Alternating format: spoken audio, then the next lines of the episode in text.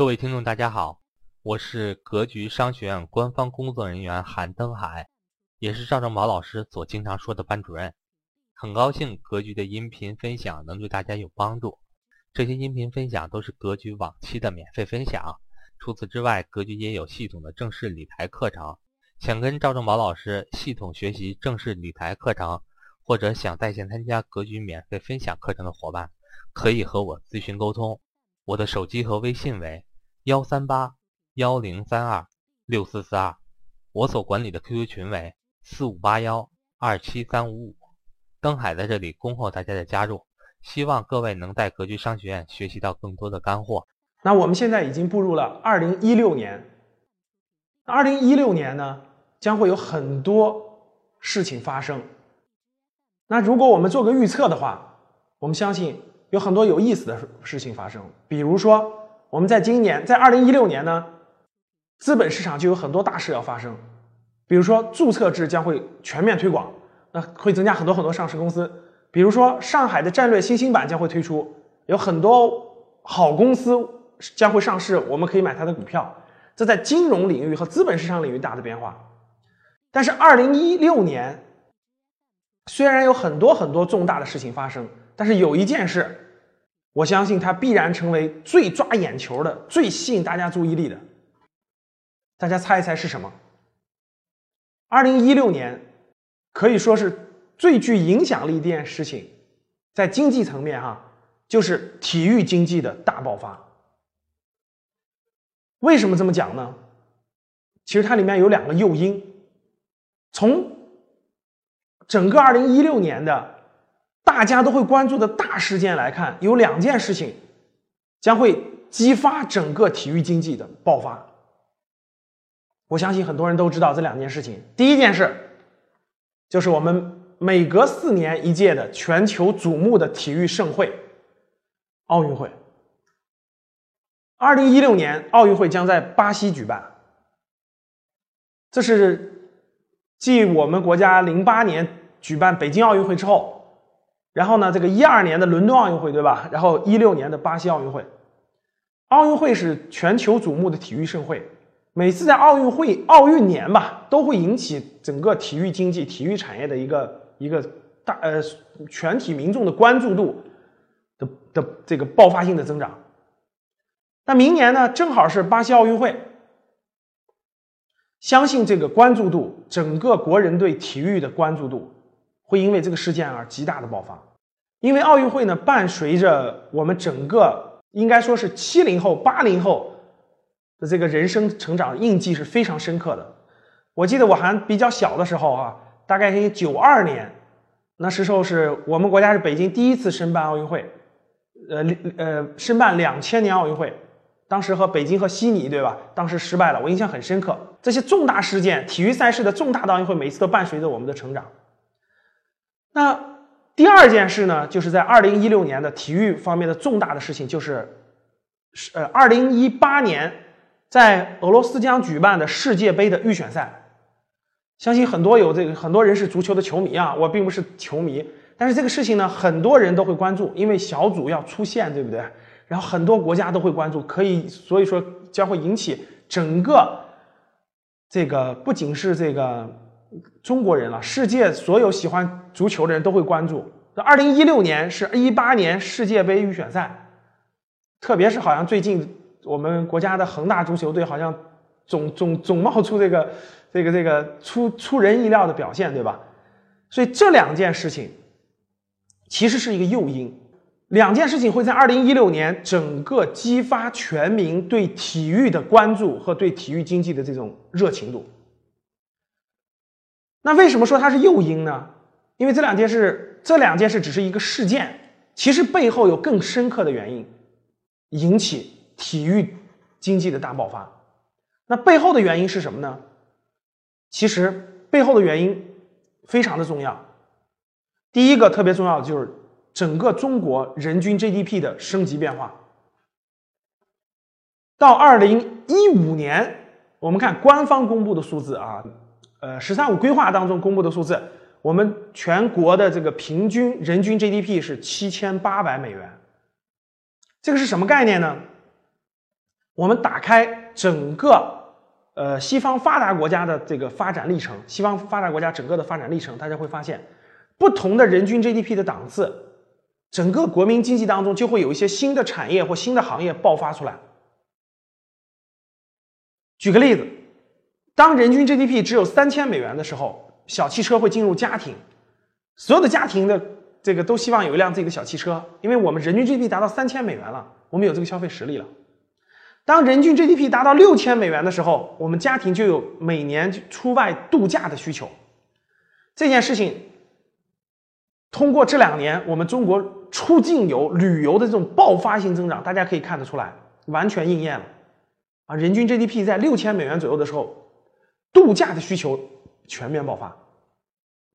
那人均 GDP 在七千美元的时候，从整个过往的西方发达国家经历来看，人们的精神需求将会爆炸性增长，精神需求已经超越了物质需求了哈。你看，我们这个过去这么多年，中国改革开放以来这么多年，我们的物质从一个应该说是供小于求的，发展到今天，其实已经远远供大于求了。很多都产能过剩，是吧？很多东西我们这量是非常非常大的了。但是我们随着这个人均 GDP 增长，我们整个中国人的这个整体中产阶级的这个精神需求是全面爆发的，特别是最近一两年，啊，它跟整个 GDP 的关系是有密切关系的。那精神需求包括哪些内容呢？其实跟我们的生活息息相关。我举个例子，各位，电影，大家想一想，回想一下我们身边的亲戚朋友，我们中国整个的中产阶级，现在的电影的需求基本上是。每当有新电影上映，基本上我们人都会去看，对吧？比如说，我们说了这个港囧，从港从泰囧到港囧，二零一五年这整个港囧，对吧？票房又过十个亿，包括很多这个什么煎饼侠啦，很多这个国产的一些电影就全冒出来了。这还没有包括，比如零零七，很多这个美国的大片，我们的电影票房每年都是上高额台阶的。据今年，据二零一五年的数字啊，截止到二零一五年。这个十二月份的时候已经超过四百亿美元了，所以现在很多国家这个预测就是三年之后中国的电影票房将超过美国的电影票房收入，这就是精神需求的其中的一个。比如说各位演出，大家去看看各个城市的话剧，去各看看各个城市的演唱会，各个城市的舞蹈的表演，大家可以看得出来，很多票都需要提前一个月预定的。我记得。这个这几年的话剧在北京演出的话剧，有非常知名的台湾的这个话剧导演排的话剧哈，很多时候需要提前一两个月才能买到票，这就是非常典型的精神需求，文化产业的精神需求。还有什么？还有非常非常多。举个例子，比如说大家的在线在线娱乐，比如在线娱乐，我们知道一种像类似于 YY 啦、九幺五八这样的在线的这种娱乐，它也是一个精神需求，比如说。数字出版，比如说手手游，等等等等，这些其实都都属于文化创意产业，都属于人们的精神需求。这里面还有一个，就是我们今天的主角，叫体育。围绕体育相关的，无论是我们的观赏，无论是美国的 NBA，无论是足球，无论是这种这个这个这个，呃，大众娱乐性的健身活动，这些都属于一种体育的需求。体育又围绕着健康，围绕着每个人的成长，它是非常非常实在的精神、精神层面的刚需。那我们未来什么这个行行业会发展呢？二零一六年为什么体育产业会爆发呢？其实我说过一句话，叫做“资本比人聪明”。其实资本已经提前布局体育产业了。那我们看两个数字。整个二零一五年可以说是中国体育产业跨国并购的元年。为什么这么说呢？中国资本对海外体育资产和体育资源的跨国并购已经超过三百亿人民币了，这是以前从来没有过的。就是二零一四年之前也有星星点点的体育产业的并购，但是很少。二零一五年突然爆出来三百多亿，收购了大量的。国外好的体育资源和体育公司，它为什么发生在二零一五年呢？还是那句话，资本比人聪明。资本为了获得暴利，它就要提前布局。我们举两个例子，第一个，乐视网。乐视网在二零一五年花了近三亿美元，收购了很多体育赛事的电视转播权。比如说英超的电视转播权，乐视就花了大量的钱买过来了啊！先在我乐视网转播，像这样的互联网媒体公司哈，花重资把很多各种赛事的转播权首先拿到手，你别人转播要通过我才行。重资啊，三亿美元。比如说上市公司的互动娱乐，也是花了重资收购了足球俱乐部。最著名的二零一五年最著名的体育产业并购的事件是什么呢？是万达。我们中国的这个这个曾经也是首富的哈王健林的万达。万达集团在二零一五年做了一件非常重要的事情。其实万达在万达已经在二零一五年收购了三个非常知名的世界体育公司和体育资产，其中最知名的。就是世界铁人三项赛的这家公司，我相信大家知道世界铁人三项赛啊。世界铁人三项赛是一项非常知名的一个世界级赛事，它主要是三项运动，对吧？比如说自行车、这个游泳、跑步。世界铁人三项赛的三大主力嘛。那这个世界铁人三项赛不单单是只有一场比赛，就每年只举办一场，它有围绕世界铁人三项大大小小的比赛，比如说有有有这种这个。难度最高的，比如说骑自行车多少公里啊，游泳多少公里啊，对吧？越野赛多少公里？它也有难度低的，它有高中低档，它还有小型的，它有呃全球巡回型的，它也是在各个城市落地的。这个公司的商业模式就围绕这个赛事的运营、组织等等，包括它的广告赞助、转播等等。这个公司，万达花了多少钱呢？六点五亿美金，百分之百收购了这家公司。再加上万达收购的足球俱乐部，还有体育经纪公司，现在万达以万达的体育资产的公司已经成为了全球体育产业的龙头公司。大家想一想，万达的这个眼光哈，多么长远啊！资本做出布局都不是为了一两年的，都是为了未来十年的。所以大家看到这个转折点，所以不仅二零一五年是中国体育产业的并购元年，相信二零一六年加上奥运会，加上这个这个这个这个。呃，世界杯预选赛的这种诱因的爆发，会让二零一六年成为体育产业的爆发年，资本将会获得最高的收益。所以大家看，那我们现在到了二零一六年了，体育经济的爆发里头有哪些内容呢？其实内容非常丰富，比如说体育的赛事的举办，赛事周边有非常多的商业模式。我举个例子，其实我不是个体育迷哈，我是从经济的角度我会关注一些。相关的体育赛事，我第一次关注。我给大家举个例子，大家相信知道环法自行车赛，对不对？每年呢，法国有一个很知名的一个比赛，叫做环法自行车赛，就世界各地的自行车的骑手，然后去法国，然后骑一个月的时间，将近一个月的时间哈，然后围绕那个法国一段一段的整个环法国骑，每一段都在做比赛。我大概在零三年，也不知道零四年啊，十几年前了。我看这个比赛的时候，我突然发现一个很有意思的。的片段，就是在整个骑这个骑手啊，骑手骑整个骑行这个比赛过程当中呢，突然有一个地方有一个有一个镜头，我看到在所有的选手最后一名骑过去以后，大概隔了几公里，有一帮人也在跟着他们往前骑。哎，当时我就很感兴趣，呃，我说为什么有一帮看着不像运动员的人，但他们穿着也是运动员的服装哈，在在跟着他们骑行？我说为什么会有这个事情呢？我在网上一查，哇，我觉得是应该叫脑洞大开，是吧？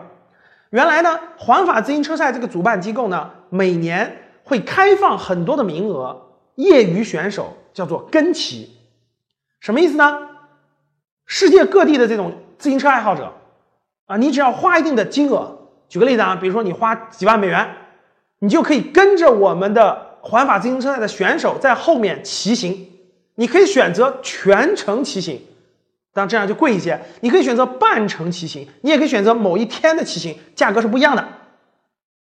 在这个过程当中，大家知道那个线路都是给你布好的，都有一切的安全措施，都给你提供一些的医疗服务，你可以感受整个比赛的环节，观众的热情，法国的郊区农村的风光等等。所以我一看，哇，脑洞大开，这是多好的商业模式啊！大家想想，这就是体验经济啊，这多好商业模式，对吧？更何况大家想想环法自行车赛，大家看到了这个那个那个那个领旗的人哈，各个每一个选手，大家看到了，整个比赛这个选手的身上全是广告，大家发现没发现？头盔上是广告，自行车上是广告，是衣服的每个模块都是广告，这些都是钱呐，真金白银哈，还不用带来污染。然后大家看那个整个比赛的过程当中，两边都是有护栏的，对吧？护栏的那个板上都是广告，沿途都有各种各样的广告牌儿沿途都有各种广告牌都可以出卖。然后转播权等等等等，大家想想，这都是钱。说白了，这就是经济，还没有污染，体验经济。大家想这体验赛事，围绕这体育赛事，大家想一想，为什么我们中国不能举办环青海湖的自行车赛？大家知道环青海湖自行车赛举办了好多年了。大家想一想，中国有多少中产阶级非常希望有机会能够环青海湖骑一圈啊？如果你自己去骑，对吧？有你的乐趣，但是你每年围绕中国的环青海湖自行车赛，跟着他们骑行，跟他们感受这种比赛的乐趣，游览青海湖周边的美好风光，这是多美好的一件事，是吧？我觉得它就很有价值。我觉得很多人会花钱去做这个体验。那后来有一次呢，我们在广州做活动的时候，我就遇到了，呃，有一个互联网创新型的公司叫美骑网啊，美骑网的创始人。然后呢，这个我们就一块聊。美骑网创始人说，我就跟他提起来，我说，我记得环法自行车赛可以骑行，中国可以吗？美骑网创始人告诉我，已经可以了。你可以通过我们这个网站的平台，可以直接预定环法自行车赛的比赛，大概需要两万块钱就可以做跟骑。你还可以预约世界各地著名的比赛，包括中国的环青海湖的。环海南岛的、环台湾的等等等等，这就是体育经济啊！我真的是第一，我非常希望购买这样的体产品去增加我的风这种阅历，我觉得它也是很有商业价值的。这是一个赛事，比如说，再给大家举例马拉松。最近呢，最近一两年，我的朋友圈里头经常可以看到一些朋友去参加马拉松比赛，就在分享。跑步过程的照片呀，包括这个整个的环节。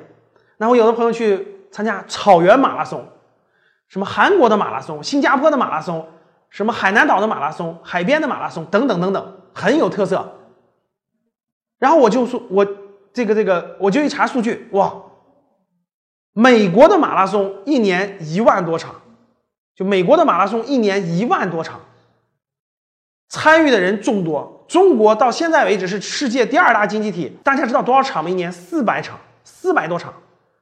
中国的人口比美国多一倍，对吧？经济总量是接近美国世界第二，一年只有四百场马拉松。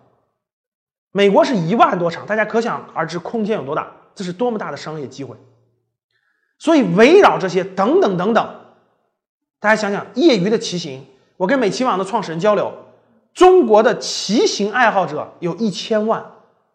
有一千多万，就业余骑行、户外骑行、自动骑行。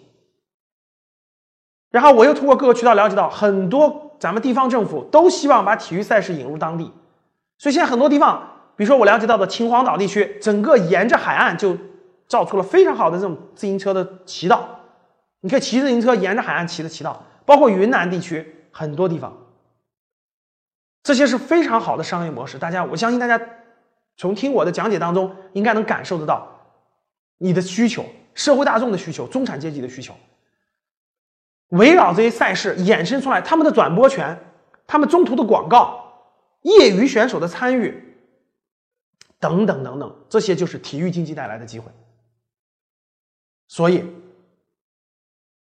整个围绕二零一六体育经济的爆发，我觉得体育产业、体育行业当中有无穷多的机会。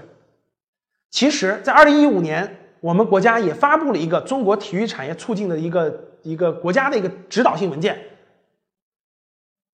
各方面促进体育经济的发展，目标是到二零二五年的时候，呃，体育产业超过七万亿人民币。最开始提法是五万亿，现在要超过七万亿。所以我认为，在未来十年当中，在体育经济这个领域当中的工作机会、创业的机会、投资的机会都是非常非常丰富。如果你有这方面的兴趣，从二零一六年开始投入这个行业，其实它是一个蓬勃发展的好的行业，好的机遇。好的，感谢大家的收看，谢谢大家。